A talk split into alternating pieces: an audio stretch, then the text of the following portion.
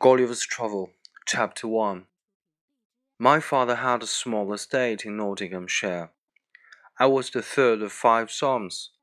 He sent me to Emmanuel College in Cambridge at fourteen years old, where I resided three years and applied myself close to my studies. But the charge of maintaining me, although I had a very scanty allowance, being too great for narrow fortune, I was a bound apprentice to Mr. James Bates an eminent surgeon in London, with whom I continued four years. My father now and then sent me small sums of money. I laid them out in learning navigation and other parts of the mathematics, useful to those who intend to travel, as I always believed it would be, some time or other, my fortune to do.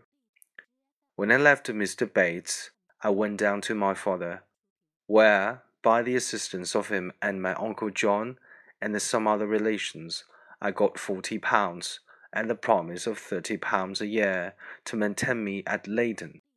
There I studied physic two years and seven months, knowing it would be useful in long voyages. Soon after my return from Leyden, I was recommended by my good master Mr. Bates to be surgeon to the Swallow, and with Captain Abraham Pennell commander, I continued three years and a half making voyage or two into the Levant and some other parts. When I came back, I resolved to settle in London, to which Mr. Bates, my master, encouraged me, and by him I was recommended to several patients.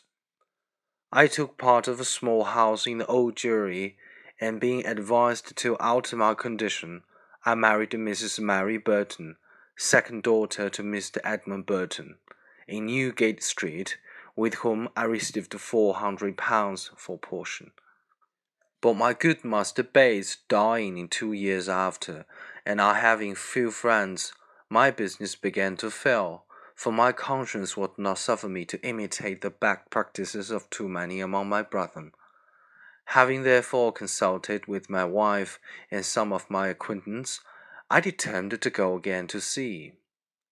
I was a surgeon successfully in two ships, and made several voyages for six years to the East and West Indies, by which I got some addition to my fortune.